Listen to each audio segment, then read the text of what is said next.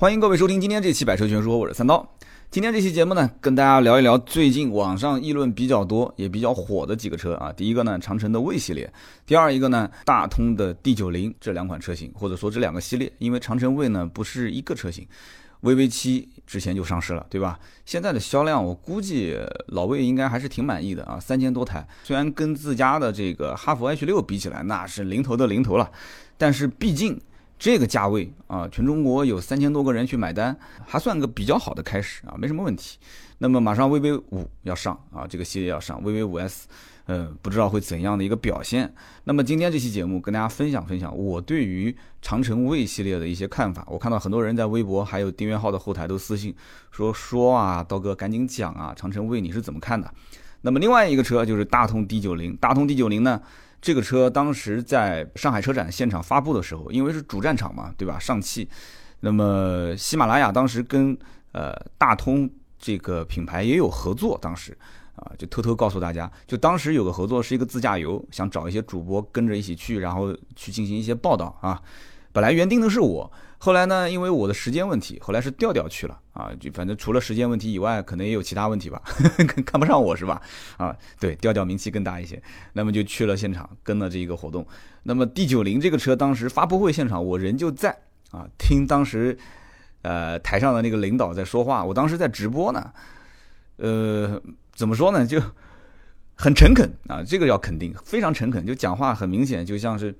就跟朋友在说故事一样的，也想用那种互联网的方式啊，就是很轻松的，然后呢跟着 PPT 去讲解，但是明显就是这相关的领导，我不知道是谁啊，因为当时我在直播，但是那个声音特别大，就大喇叭一直在我跟我的声音在较量，你知道吗？就那个领导的声音跟我在较量，就明显就是他的整个语言表达还是比较没有舞台经验的。后来回头想一想也正常，为什么呢？你想大通是做什么的？大通本身就是做商用车起家的，对吧？哪个商用车还到这种国际型的车展现场说是要做个发布会呢？对不对？所以这些领导肯定是没有那些传统的乘用车的那些领导，呃，经历发布会的这个经验更丰富一些。所以呢，我我我当时就觉得我都有点着急了。我说你就算了，你别说了，我来帮你说吧。这 PPT 对吧？你后面那 PPT 字都写的好好的，几乎就照读，还还磕磕碰碰的。呃，讲一些小插曲啊，就今天主要就说长城卫和大通 D 九零，为什么说叫他们两个人的 freestyle 呢？因为，呃，现在我琢磨啊，就是我个人琢磨出来，我觉得自主品牌个人有个人的活法，但是目前来看，我个人总结啊，就自主品牌目前有三种比较主流的活法，应该讲说最主流的是两种。那么大通的 D 九零现在号称是。全流程定制化的这样的一种服务嘛，对吧？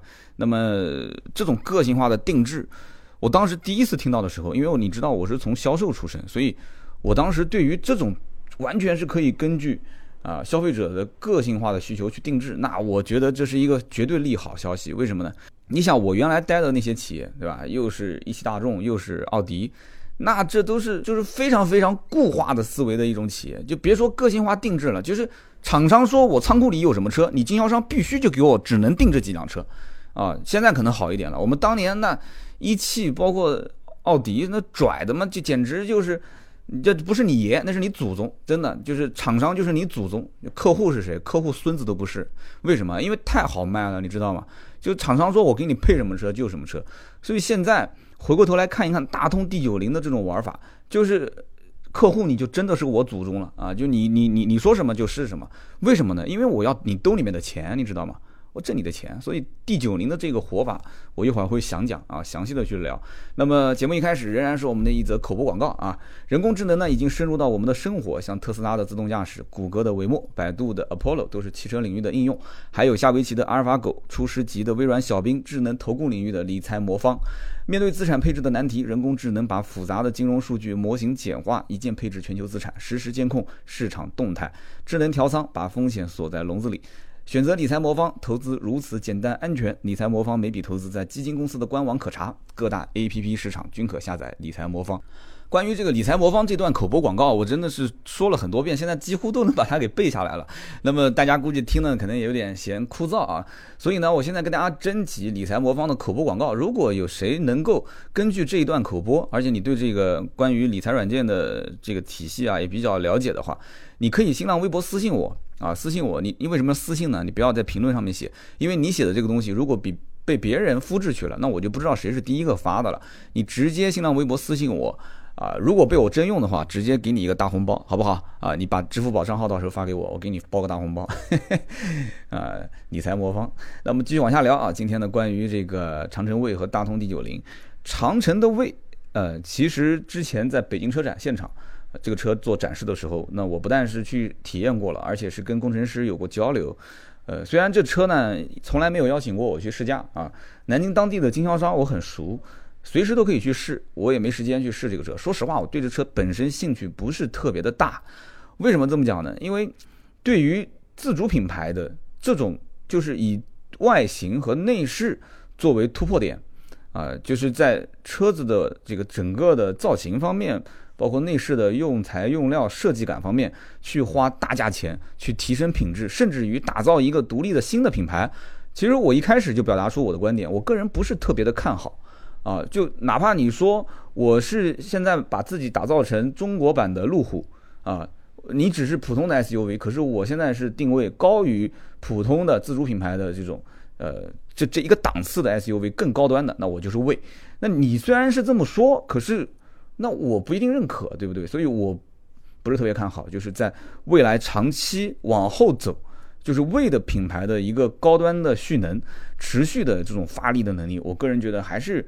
相对比较弱势的，你说路虎，路虎当年它的历史不是说完全靠这一个品牌单打独斗出来的，对吧？之前在宝马手上，最早在罗孚手上，完了之后，人家的路虎卫士，对吧？那么多明星，那么多的这个这个用车环境，不管是战争也好，还是各种恶劣的路况也好，那种背景、故事、历史、人文，它都能说得出来。然后陆陆续续再演化成了。啊，不管是揽胜也好，还是发现系列也好，它是一步一步过来的，而不是说就直接一步啊，说我现在为我打造高端品牌，我就是好，我好到什么样子？那你光这么说，我觉得是在现在当下中国这个市场容量很大，而且人口红利还没有吃够的情况下，啊，就是它可以，它容错率比较高啊，容就像我们玩那个王者荣耀，妈又说王者荣耀了，就有些英雄它的容错率就比较低。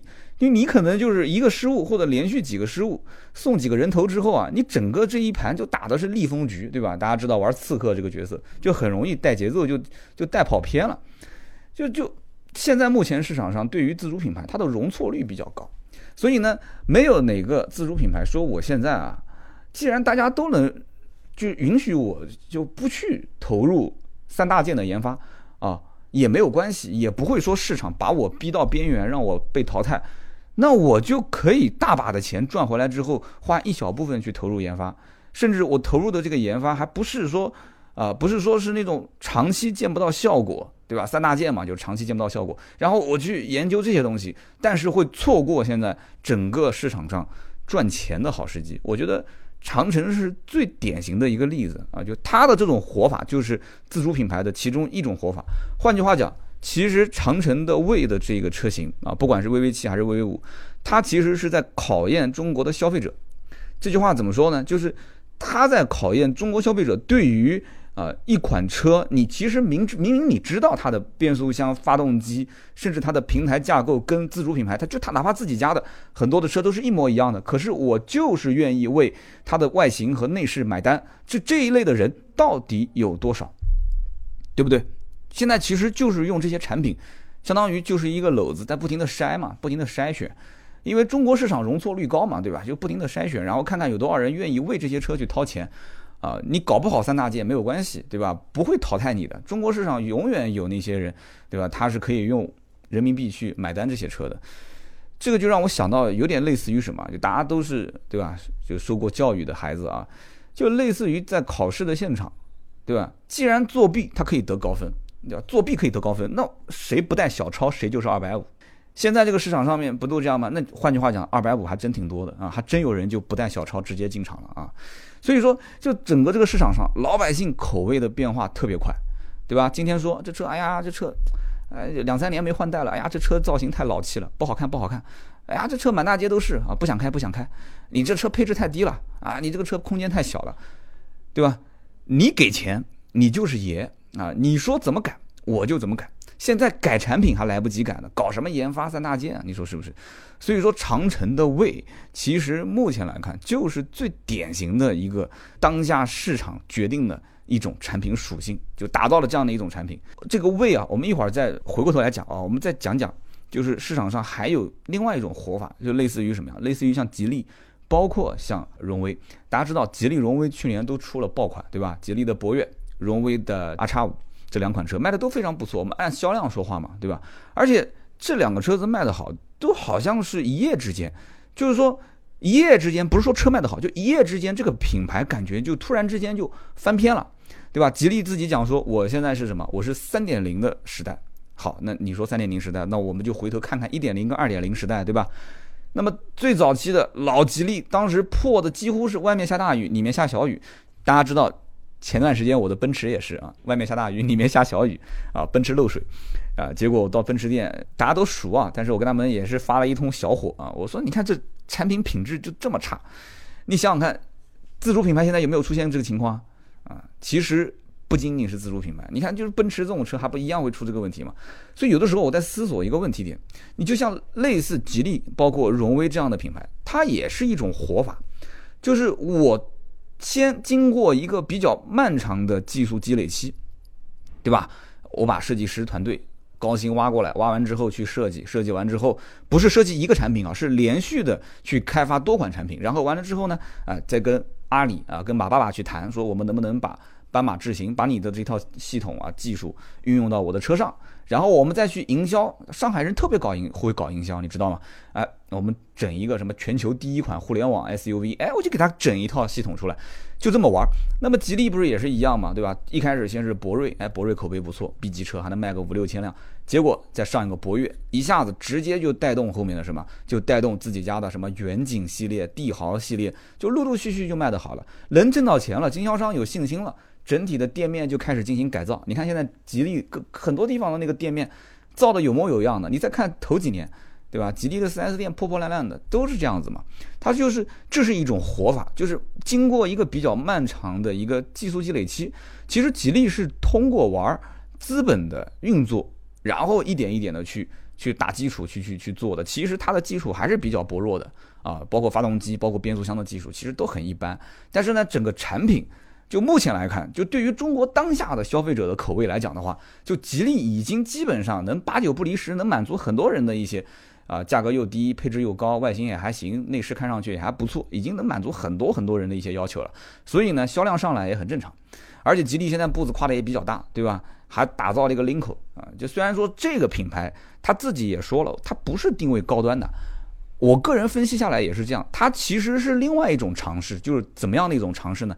它是尝试现在当下年轻人到底喜欢什么样的产品，就年轻的用户，对吧？之前日产跟我合作过一期节目，不是说吗？年轻化的日产，日产品牌的年轻化啊，什么第一个阶段、第二个阶段、第三个阶段，一步一步怎么怎么年轻？但吉利其实也看到这一点了，对不对？它也是在玩年轻化。荣威就更不用讲了，荣威把更年轻的那一部分，九五后甚至零零后，直接让 MG 啊，让 MG 去玩，然后荣威呢就偏家用一些，啊，就是偏稍微的就宜家宜商，就是这种类型。就以后 MG 的系列会更加的运动化，更加的偏年轻化。所以你看自主品牌，这这是一种玩法，这是一种玩法，就是稳扎稳打，缺什么我补什么，慢慢来。那么长城这样的一种玩法，我们回过头来再把 VV 五、VV 七这种系列的车型拉出来说说啊，就是分享一下我的观点。就他这样的玩法，就打造一个全新品牌，树立一个高端的产品形象。其实我个人觉得，就是国内自主品牌的一种，啊，他自己可能说叫做品牌升级。其实对于我个人来看的话，就是换一种活法，对吧？很多人说现在生活太辛苦了，生活太艰辛了，谁不苦谁不累呢？是不是？你觉得像像我这样，对吧？看我有的时候出去自驾游，我天天好像就做做节目、说说话就能挣钱。我的苦，我的累，很多人你也体会不到啊。我们小伙伴可能团队里面的人他知道，但是你们肯定不知道。就这里面每个人都是这样子，长城一定是，一定是知道自己本身现在是活的不是很开心，所以我要找一个能让自己活得开心的方法。而这个方法现在关键问题是没有人去探这条路。就在中国现在的这种大环境下，我刚刚前面节目一开始我就说了嘛，就是中国人的口味一直在变。而且中国是吃人口红利非常严重的国家，而且整个市场的容量又大，容错率又高。就在这样的一种情况下，我个人觉得，其实诞生长城卫这样的产品，啊，就你哪怕长城不出现，其他品牌一定会出现，这百分之百的嘛。因为你不就是要外形好看，然后内饰也看上去不错，材质摸上去也不错，嗯，不错，这边是软的搪塑材质，嗯，不错，这边有真皮缝线，嗯，大面积的真皮包裹，哎，对，都是一些木质的这个木纹，嗯，开起来也挺安静的。对吧？你讲到开起来挺安静的，网上有篇文章，我觉得说的是挺有道理的。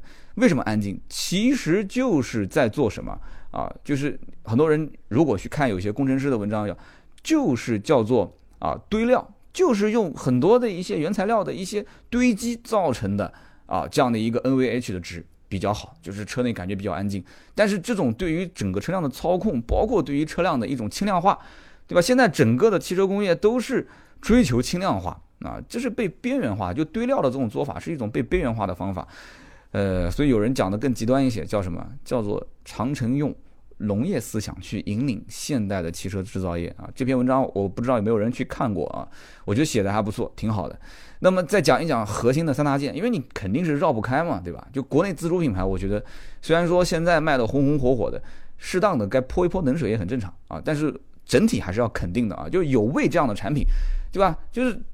他相当于在干一件什么事情呢？就他在干一件事情，就是他就始终要把自己国产车等于廉价车，就把这个概念啊要把它消掉。你看，你们还记得上期节目我曾经说到关于国内的微型车 A 零零级车啊，CD car 都市微车的时候，我也讲到过这个概念。我就是说小车怎么赚钱，就是把小车和廉价感、小车和穷人开的车这个概念给打消掉，然后去打造这个产品的一个核心的。个性化的、时尚的一个概念，这样的话才能赚钱。其实不是一个道理嘛？其实魏建军在做魏这个品牌，甚至压上自己的名字啊、自己的姓氏，其实说白了，他就是在干这件事情啊，就是把这种廉价感，对吧？就像一些凤凰男到城市里面去打工，对吧？可能买了房、买了车，他肯定是他内心当中是不允许你去提我的往事，就是那种自卑感是是与生俱来的。啊，就我说到这里，可能有些人是在一些大城市里面打工，听到可能有有一些不开心啊，但是没有任何看不起的这种成分在里面。就是说，确实是这样的，包括很多电视剧里面，大家其实都看到了嘛，都是这样的，对吧？就是他是有那种，就是你越是缺什么东西，越是要把这个东西掩盖掉，而且越是想脱离掉这种身份，没有办法，没有办法，这是必然的一个结果。所以，我们回过头再看一看啊，就是像不管是 VV 五啊，还是 VV 七。在核心零部件方面，就说一样东西，就说它的变速箱。其实，你要如果说长城的整个的技术研发投入不多，那你真的是冤枉它了啊！真的是冤枉它了。老魏其实他讲究的是什么？他讲究的是一个叫做无效研发，就我们不做无效研发，他讲的是这个概念，就是他讲的是有效研发的这个概念。什么叫有效研发？就是说，我现在投入的研发一定得出结果，而且出的这个结果一定得是市场化，啊，得用在市场上，直接就拿出去挣钱的。我不知道老魏是不是金牛座啊？就这一点，其实我挺认可的啊，我挺认可的。这里面你看网上就有很多人在喷嘛，就当年奇瑞对吧？奇瑞七八年前就开始就做那个 TGDI 的直喷发动机，结果呢，近两年这个直喷发动机才刚刚下线啊，升功率是一百零七千瓦每升。那么整个的发动机迟迟不量产，不是上市，投入了 N 多的钱，对吧？结果没什么收益，还天天嘲笑别人啊，自己吹牛逼啊。其实这个叫什么呢？那对于魏建军来讲的话，他就讲说这就是无效研发，你说是不是？那么对于无效研发还是有效研发这个东西呢？我觉得啊，我的个人看法是什么？既然是投入，它肯定是有产出的嘛。只不过投入产出比例这里面是有个问题点的，就像就摸彩票一样的，你说是不是？你可能你你摸你摸十张九张没中奖，最后一张哎给你中个大的，那你说前九张你摸到第八张的时候，旁边的人可能买个两张他就中奖了，但中了个小奖他就嘲笑你，你说这都傻，你看买了八张都没中到奖，对不对？就是你只要不放弃，那总归有一天说不定就能成功呢，你说是不是？所以说奇瑞你也不能说它不行，因为我之前在节目里面一直在说，奇瑞其实发动机在整个自主品牌当中还是算比较强的，还是算比较强，就最起码他在干这件事情，而很多人没有干这件事情，对吧？你嘲笑别人，那你自己的发动机呢？是不是？老魏它其实核心的点就是，不管是 VV 五还是 VV 七这两个系列发动机，我们就不提了。二点零 T 你们应该都很熟悉了，对吧？这个变速箱是一个核心点，它的变速箱说是自主研发的，那真的是自主研发的呢，还是说就只是打了一个幌子，就是是从外面买的呢？其实我得到的消息是这样的，这个变速箱其实是什么呢？是从博格华纳啊。去采购的核心的部件，所以网上有人讲说它是博格华纳的一个升级版，这个不敢说啊，是不是升级版本不敢说，这个绝对不敢说。但是有几件事情我觉得是比较靠谱的。第一个事情就是这个变速箱的整个投入研发的时间周期比较长啊，据说是和当年比亚迪刚开始投入研发双离合的这个周期是差不多的。比亚迪市场化这个双离合变速箱已经多长时间了，对吧？但是长城其实真正意义上的用自主研发的这个变速箱，也就是魏系列，之前的家里面那些双离合都不是的，都是在外面直接采购的。所以它这个自动变速箱，其实自动变速箱是什么？自动变速箱它这里面的核心零部件就是从博格华纳去采购的，完了之后呢，再投入，据说是投了七个多亿啊，去用于匹配。有人讲说，七个多亿去用于匹配和研发，这太夸张了吧？一点不夸张，我曾经有一期节目专门是讲过关于手动变速箱跟自动变速箱对于车型的匹配的工程量和它的难度有多大啊！不是说往上面一安几个螺丝一拧，这个变速箱就能用了，不是这么回事。变速箱相当于也是一个大脑啊，对吧？它得去分配动力，就什么样的一个速度，你你油门，你你个人开车习惯都不一样，对吧？踩深踩浅。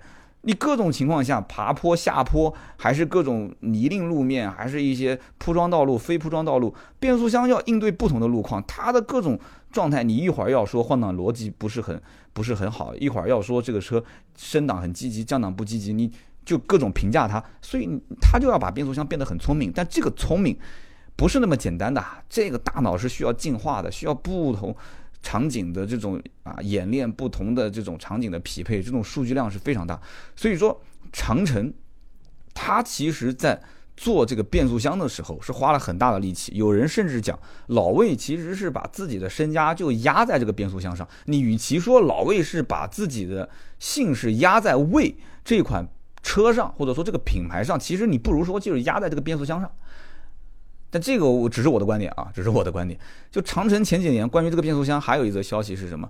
把这个奔驰的啊变速箱总监给挖过来的啊，格哈德·亨林，把这个人给挖过来了。那么我不知道花了多少钱。这哥们儿呢，之前是大众和奔驰自动变速箱研发团队的掌门人，二十四年的变速箱研发经验，不仅仅是这个 DCT 双离合啊，全球第一款的 RWD 和奔驰全新的 9AT 都是他的一个作品。啊，这个叫格哈德·亨林，他造长城现在应该也有三四年了吧？三四年，嗯，就这款变速箱就是你们现在看到的 VV 五啊，包括 VV 七上面的 DCT，它的作品。所以说，关于这个产品，我觉得更多的呢，应该说还是要肯定。但是现在大的形式来讲的话，自主品牌各有各的活法。我刚刚不说了吗？一个就像吉利，包括像啊荣威这样的一种活法，还有一个就是像。长城啊，像魏这样的一种活法，魏建军就是希望靠这个东西去翻盘，或者说去续命啊，去延续长城的品牌价值，延续长城品牌在未来有可能能找到的那种突破点，未来的市场的一个增量。你要知道，国内的自主品牌现在已经是一片红海了，就三天两头都有新车上市，是人是鬼都能造车啊，什么样的人都能造车。这个门槛既然是这么低，那只能是靠营销、靠手段来玩了，你说是不是？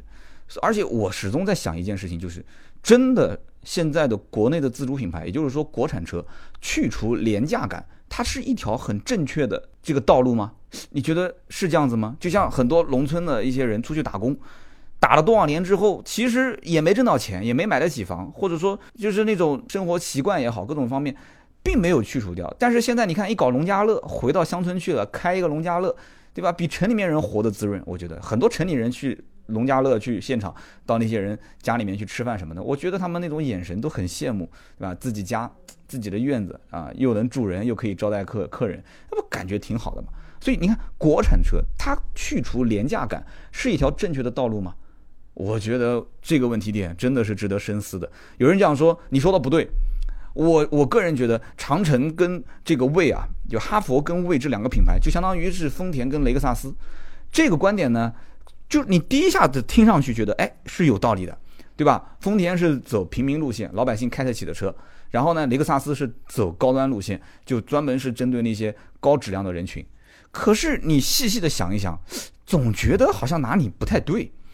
我告诉你哪里不太对，其实不对的地方在于这两个客户的层次啊，或者说是群体，它没有完全的交错开，可以理解吧？你丰田的那个客户群体和魏的客户群体，它不是交错的，他们两个甚至是有一些交集，都是十几万的车，它是有交集的，就没有完全剥离开来。换句话讲，雷克萨斯可以把丰田的用户直接转化成自己的用户，再换句话说。丰田卖的越多，其实是给雷克萨斯培养自己的潜在用户，可以这么理解吧？可是哈佛卖的多，是在帮魏去培养潜在用户吗？我觉得不是，我觉得反而是拉走了一部分的魏的用户，因为很多人会觉得说，哎，其实买个哈佛就可以了，我买魏干什么呢？但是买魏的人，他可能反过来就看不太上，或者说看不太起这种开哈佛的人，觉得说，哎呀，你看开哈佛的人设计没有质感，内饰没有质感。对吧？你看，为了追求质感，我不在乎多花那几万块钱。就是这两个人群，我觉得是其实还是在一个档次上，是没有拉开的。而且雷克萨斯早年是打美国市场，是针对美国的当地的一些高端品牌去，就针对它设计的这样的一个品牌。所以不管是从核心技术层面，对吧？LHD 你有吗？混合动力技术，包括它的所有相关的售后服务。各种车型的平台化的打造，很多雷克萨斯的车型的那种平台化打造，包括它的一些技术的支撑，我觉得在于为这个车或者说这个产品本身，我是看不到的，啊，我我不知道它的售后服务怎么样，回头有机会我可以去了解一下，包括它的这个产品本身技术方面的支撑，我觉得根本就不能拿雷克萨斯去跟它去比，啊，丰田、雷克萨斯这两个品牌，你说等于哈佛跟魏，这不对的。是不对的，就这个产品本身，我可以肯定它没有问题。你真的花十几万去买这个车，我觉得没毛病啊，对不对？你买一个合资品牌的车，你被合资品牌坑，那你不如去啊，我不是说被魏坑啊，就你不如去买个魏，对吧？这我觉得没毛病。但是关键问题是你不能拿它说是跟丰田、跟雷克萨斯这两个品牌之间的那个路数做对比，我觉得是不对的。插个题外话，我觉得现在国内自主品牌有点像什么？我曾经有一期节目，很早很早以前我说过，因为我比较喜欢研究手表嘛。就有点像手表行业，我记得以前海鸥，现在叫 Cgar 啊，我也不知道为什么，是哪个领导想起来，你海鸥就海鸥，你叫啥 Cgar？？一开始我还真不知道那个 那个英文是什么意思，后来我用单词，我英文不太好，我用单词一翻，我看，哎呦我的去，原来是海鸥手表。一个老前辈曾经就讲过，说中国的制表业这些这些人啊，就是制表师啊，最好五十年之内不要去碰陀飞轮这个技术啊，有人玩表肯定知道。其实我能深刻体会到这个哥们儿他当时讲这句话是什么意思，就是你老老实实打基础，把手表当中的最基本的这些东西啊，你把它给打好基础，然后去培养一些这个核心的底层的工程师啊，制表师，然后慢慢的技术的突破是一点一点来的，你自然就会碰陀飞轮这个技术了，就五十年之内不要碰。结果呢，哇，我看最近我在我在网上看到很多什么立体陀飞轮，就各种陀飞轮什么都有。但结果呢，都是噱头。谁会真正去消费这些？啊，就是国产手表，说卖个几十万，谁会去消费呢？不可能，只是噱头而已。所以说，当下啊，为这个产品其实是考验中国的消费者。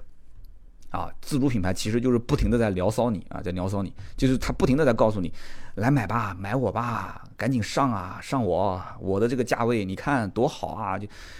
你能不能坚守住啊？你你是不是能了解关于三大件的背后的一些东西？你你真的能理解什么叫驾驶的乐趣、驾驶的好坏的感受吗？我觉得其实这也是对于中国人对于车的这种文化，或者说呃驾驶习惯和品味，啊，这个品味应该是打双引号啊，就是对于这种环境啊是一种考验。它跟国外真的是不一样啊！老外可能从爷爷的爷爷的那一辈就开始玩车了，中国毕竟也就是这几代人才刚刚开始玩车嘛，对不对？所以呢，类似国内的自主品牌都会遇到这样的问题啊。有人其实是这么评价的啊，说长城基本上是从山寨开始走啊，山寨当然也很多了，比亚迪这些都是山寨。那么现在比亚迪是怎么玩呢？比亚迪是一心扑在新能源。哇，新能源比亚迪赚钱赚的海了去了啊，乐此不彼。那么还有像长安呢，还有包括这个广汽传祺呢，就拼命的埋着头去学那个合资品牌的技术，对吧？上期节目说这个铃木，确实是的啊。重庆的汽车产业现在就很明显，就偏心非常严重啊，就就就特别偏心偏自主品牌。完了之后就冷落那些合资品牌啊，就是去吸收那些合资品牌的技术，广汽传祺啊、长安啊这些。上汽呢，上汽就是反正并一个。外国的品牌进来，然后就不停的本土化，本土化就是外围中用，哎，适宜之长技以制夷，哎，挺好，挺好，哎，也都不错，啊，所以呢，我们就综合来看，个人有个人的玩法，对吧？奇瑞呢，走的是基础的技术路线，对吧？平台化、模块化、轻量化，发动机、变速箱正向研发，但是呢，它在营销和产品设计方面有非常非常明显的劣势，啊，就奇瑞真的是。就不会去玩自己的营销，对吧？你说去找人试驾，还能说刹车还是油门给踩断了，就这件事情还能被报道出来，就明显嘛。你要是换做其他品牌，我估计绝对不会被报道，对吧？你要换做是是是长城的话，直接就给你删帖了，是不是？谁不想去做品牌升级呢？谁都想，对吧？比亚迪当年跟戴姆勒不是也是啊折腾了一辆车叫腾势嘛，啊，二零一四年上市，对吧？但是卖的怎么样呢？也就那么回事啊。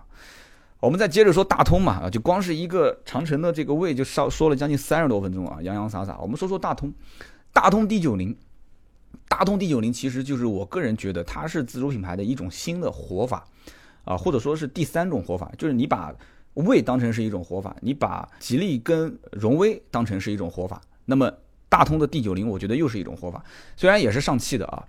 这种活法很有意思，我觉得它是什么呢？它就是说简单一点，说直白一点，就是把消费者当爷、当祖宗一样供着。但是换句话讲，就是你产品弱势，你才会把消费者这个这个权权益啊变得更强势。但这句话大通一定是不承认的。为什么？你凭什么说我产品弱势？那我该有的都有，对不对？我的车又大，长得又好看，功能又全，对不对？你怎么能说我弱势？那我将来要卖得好。你三刀是不是要负责任呢？你你你要收回你的话，你听我把话讲完。其实我不是说这个产品本身不好，因为刚上市嘛，对不对？而且就上汽这两年的玩法来看，对于产品的品控啊，看的还是比较重的。还是那句话，就是你核心的技术，你去看一看这个车就知道了。我觉得这没什么好遮着掩着的，你说是不是？你就看看这个车的核心的技术啊，一个纵置的。发动机后驱的平台，当然也有四驱啊，然后一个后整体桥的平台，基本上这就是一个什么？这就是一个商用车的一个路数，就是造商用车的。你要照这么玩的话，那依维柯也可以去玩了嘛？就把壳子一扒，然后直接一整整一辆 SUV，就告诉你我们也可以定制，对吧？那福特也可以玩了嘛？把那个福特全顺全顺直接壳子一扒，然后直接底盘重新设计一下，就整个 SUV 也上市就是了，对吧？挣的钱更多，因为就总归乘用车销量肯定是比商用车要大嘛。而且上汽大通，你去看它的英文，它本身底下的英文是 M A X U S 啊，我不知道发音对不对啊，Maxus，Maxus，这就是英国的一个品牌，这个品牌本身就是以做商用车为主的啊，就是做商用车的，把它收购之后，然后进行本土化，就有点类似于上汽当年收购罗孚，对吧？然后有荣威，有 MG 啊，名爵，就是有有这样的一层含义，就类似于这样的诞生的经历，就这个品牌，所以。一个做乘用车的牌子，现在去做商用车啊！当然了，这不是它第一辆，它第一辆是二零一四年上市的 G 十。G 十，我相信很多人应该都知道，打过神州租车，你都知道过来的都是 G 十。之前就杭州啊、上海很多都是用这个车。就我个人觉得也没什么毛病嘛，对吧？你我当时跟司机也聊过天，我说这车怎么样？挺好的，油耗怎么样？还行，有没有问题啊？没有问题，开起来呢？开起来就是动力有点弱，其他都还行。那他什么都说还行，那你有什么好说的呢？我坐在车子里面，我感觉像个埃尔法一样的。啊，有人讲说哇，你把 G 十抬那么高，就关键看你怎么想，对不对？你要是觉得你买个丰田埃尔法，你就是有钱人土豪中的战斗机，那我也没话可说。可是真正家用车当中，就算你说这个车千好万好，又有多少人真正去买一辆计时呢？你真有这个价格的，有这个二十二十来万的钱，你可能考虑的 G R 八啊，或者是奥德赛。是不是这两个车毕竟还是大头？那么我觉得啊，其实上汽现在是怎么玩？上汽现在的想法很简单，上汽的想法就是城市级的 SUV 啊，我就让荣威和名爵去玩儿，然后呢，硬派的这种 SUV 啊，我就让这个大通来玩，就是大通的这个 D 九零，因为它是就是非承载式车身嘛，对吧？然后这个整体桥的这个这个非独立悬挂，所以它这种玩法，我觉得可以理解。因为毕竟你想想看，荣威和名爵如果都没有硬派越野的话，马上后面又有人开始搓他的脊梁骨了，说：“哎呀，你根本就不是什么这个越野性能很强的车，哎呀，你这个车子这个通过性不好。”肯定有人要这么讲。哎，好，我现在上个大通。对吧？我这我这个，你看平台技术，硬派越野，对不对？除了开起来不舒服，其他的你想怎么玩，对吧？你想豁个车，可以拿去豁，没问题啊。硬派越野嘛，对不对？所以说，一台这个硬派越野车被上海人造的就很聪明啊。为什么我要讲这个话？因为你想啊，硬派越野车，硬派越野基本上就代表着什么？就代表着做工相对来讲粗糙啊，内饰给人感觉廉价。然后配置又比较低，因为它的这些成本或者说它的这些技术都是用在四驱技术上面，都是用在它的整体的车身结构上面。那我肯定是，对吧？对于舒适度这方面，你不能有太高的要求。可是对不起，D 九零现在的这种活法，它打造一种新的活法，就是定制。大家可以去看一看刀妹的那篇文章啊，就是这个车一共有多少种定制的方法。我今天节目里面就不细说了，因为你要细说的话，我估计后面三十分钟也说不完啊。那这个也能定，那个也能定，甚至连座位都能定啊，三座、四座、五座、六座、七座、八座，反正你随便你定，对吧？大灯你要选什么样的配配置，然后主动安全你要加什么样的配置，屏幕你要多大的，音响你要怎么配，甚至中网你要怎么配，外形怎么搭哦，就这些东西，我刚刚前面节目一开始我不就说了嘛，我说其实这是值得学习的。啊，虽然说我对这个定制的时间长短、周期，包括对于定制的性价比，就是你定制，你每一个配置，你它是有固定的几个配置的，你也可以不定制嘛，对吧？那么我要如果定制时间长短，这个我不知道啊，我哪天去了解一下。其次就是划不划算，刀妹当时算了一笔账，她在网上，我当时提醒她，我说你看一下，她如果是定制的话。配件的价格高低，他算了一笔账，说这个配件、那个配件和同样有这个配置的传祺 GS 八比起来的话，这个配置比它要贵一些。他说性价比不是特别好。哦，原来是这样，原来是这样。那么这样的话，我相信你能算出这笔账，那老百姓肯定也能算，对吧？刀妹能算得出来，刀妹到现在为止还没买车啊，就他能算得出这笔账。那很多买过车的，家里面有第二辆车的，或者就是一些老司机，他肯定也能算得出这笔账嘛。那么现在，二零一七年年底之前啊，也开始玩那个套路了啊，就跟之前宝沃刚上市一样，说啊，这个大通 D 九零终身都是质保，就有什么问题你就找我啊，反正修车不要钱，就是只要是质保期之内的修车都不要钱。但是这一点我也要提醒啊，只是你要看，你要一定要看它的承保范围，质保它也要分的。就是现在商家喜欢玩套路，你知道吗？就是说终身质保是终身质保，就比方说终身的这个。维修免费，但是它有的时候只是三大件，就是变速箱坏了、发动机坏了，还是转向机构啊这些东西。那这些东西要是坏了，那这个车就不要开了。但是有有些就是这样，就比方说头两年或者头三年，那我是有好比说一百项是质保的，那么第三年之过之后过的呢，那我就把它缩减成就是那么十来项，或者说就那么三五项。我就不知道这这个终身质保是什么样的概念，就是提醒大家一下啊，倒不是说就是大通是这么玩的，就是今后我相信越来越多的企业会玩这种什么五年啊什么免费质保或者是终身免费质保，但是这一句话你不要认为是这个车今后就所有的维修都不用花钱了，不是这么回事啊，一定要记住，将来一定他会这么玩，头三年啊是基本上一百项什么东西都可以换，那么三年之后呢啊就不是了。啊，就只给你保那几个关键的。所以讲到关于大通的 D 九零啊，我个人觉得啊，就是这个营销的方式或者说营销手段还是值得肯定的。厂方的说法叫什么？叫 C to B，消费者和企业扁平化、定制化造车。就这一件事情，我觉得谁最应该去学呢？大众最应该学啊，大众是最应该最应该去好好学学啊。人家上海人啊，啊，上海人是。是哪能不想的啊？就是他们这种玩法啊，上海人的这种玩法真的是，哎呀，真的太会玩了。就是所以说这个海派就是海派啊，在上海这种思想很开明啊，思想很开明，C to B 哈，消费者和企业扁平化的这种定制，我觉得真的是挺有意思的，这也是一种活法啊。接着往下聊啊，就关于他们的一些竞争对手，其实我觉得啊，有人讲看价格来讲的话，这个车呢应该是和 GS 八啊，或者说是 CS 九五是。应该是是竞争的关系。但是仔细看看这个车呢，又觉得说这个车的整个的风格，对吧？不管是从硬派越野，就骨子里面是个硬派越野来讲，还是说这个车的这种商用车的背景，又是一个不是特别特别有名气的一个品牌。你别说去打 GS 八了，我感觉 CS 九五也直接分分钟就把它秒成渣渣啊！就从销量上来讲啊，就把它秒成渣渣。所以有的人会觉得说，好像硬派越野差不多大小排量，哈弗 H 九。哎，感觉哈弗 H 九跟它应该是是对标车型，可是哈弗 H 九是属于高举高打的车型，就是起步定价比较高啊，二十一万九千八。D 九零那基本上就没有对手了，就是一个很另类的存在啊，很另类的存在。就是说同样大小排量，哈弗 H 九比我贵那么多，但是 CS 九五跟 GS 八，你喜欢买那个车的人基本上不会看我，那你要看上我了，你也不会去看其他的车。我觉得还真的有的时候就是这样。他真的有的时候就是这样，啊，真的有有可能会出现这样的一类人群啊，就觉得说这车挺好的，对吧？价格也不贵，十几万我也买得起。完了之后呢，还是个硬派越野，对吧？非承载式车身，然后呢，就就各方面我还能定制，还真的有可能会出现这样的人啊。反正出现这样的人，我觉得也不稀奇，但是量一定不大。所以呢，D 九零只是一个存在的方式啊，只是它的这种营销手段，我觉得是一种现在对于自主品牌的当下的。生存状态或者说是活法给了一些启示啊，给了一些启示。我觉得定制这个东西呢，也不是他第一个玩的。你像保时捷，对吧？保时捷的车基本上台台都定制。保时捷的销售员经常跟我讲，我卖出去的车几乎没有一台是重样的。